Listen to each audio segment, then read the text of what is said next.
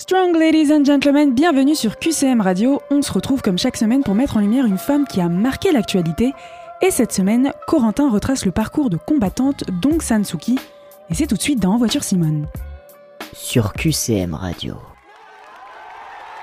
Sur la grande scène, plane l'aura d'une véritable icône pour ses compatriotes birmans.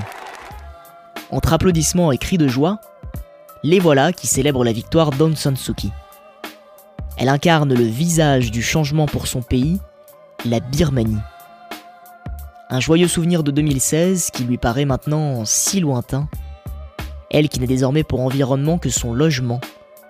Il ne lui manque plus que des barreaux à ses fenêtres depuis que l'armée a fait un coup d'État en Birmanie et l'oblige à rester chez elle. Aung San Suu Kyi est arrêtée, dépossédée de son pouvoir, de son influence, les Mandela et Gandhi avec lesquels elle est souvent comparée sont ses grandes sources d'inspiration, et comme eux, la meneuse birmane doit subir les foudres de l'opposition. L'enfermement. Mais ce n'est pas la première fois qu'elle est écartée. Toutes ces représailles, elle les connaît trop bien. Elle qui a grandi à la fin des années 40 avec les restes d'un père militant, à l'âme révolutionnaire. Un père héros de l'indépendance de la Birmanie qui finit tragiquement assassiné. J'avais deux ans quand il est mort. Et plus tard, j'ai fait des recherches sur sa vie parce que je voulais en savoir plus. Je voulais savoir comment il était. Je pense que mon père, comme moi, n'est pas né courageux. Je me sens très proche de lui, car je sens que comme lui, j'ai dû lutter, surmonter mes faiblesses.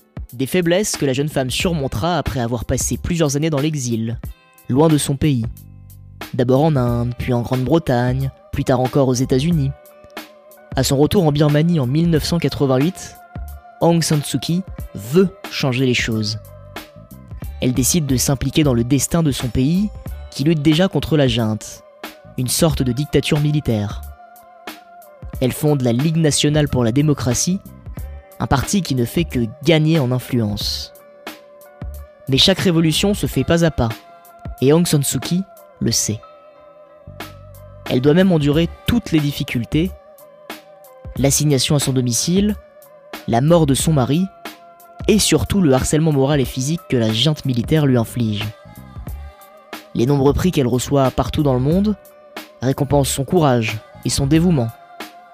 En 1991, elle devient prix Nobel de la paix, un prix qu'elle ne récupérera que 22 ans plus tard, une fois libérée. Une femme sacrée prix Nobel pour une sacrée vie vie que Luc Besson décide de retracer dans un biopic en 2011, appelé The Lady. Madame, nous sommes convaincus que vous seul avez la capacité de faire de la Birmanie un État démocratique. Votre père s'est battu pour obtenir l'indépendance de la Birmanie. L'occasion se présente de finir son travail.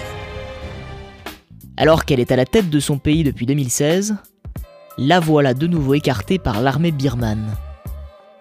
Et si l'avenir de son pays est aujourd'hui incertain, personne ne lui enlèvera son statut de femme engagée, déterminée à sauver son pays.